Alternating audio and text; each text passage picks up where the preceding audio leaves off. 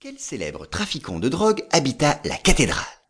La cathédrale fut une prison sur les hauteurs de Medellín, en Colombie. Elle était unique au monde puisqu'elle fut construite sur les instructions de son principal détenu, Pablo Escobar. Escobar était ce célèbre trafiquant colombien de cocaïne.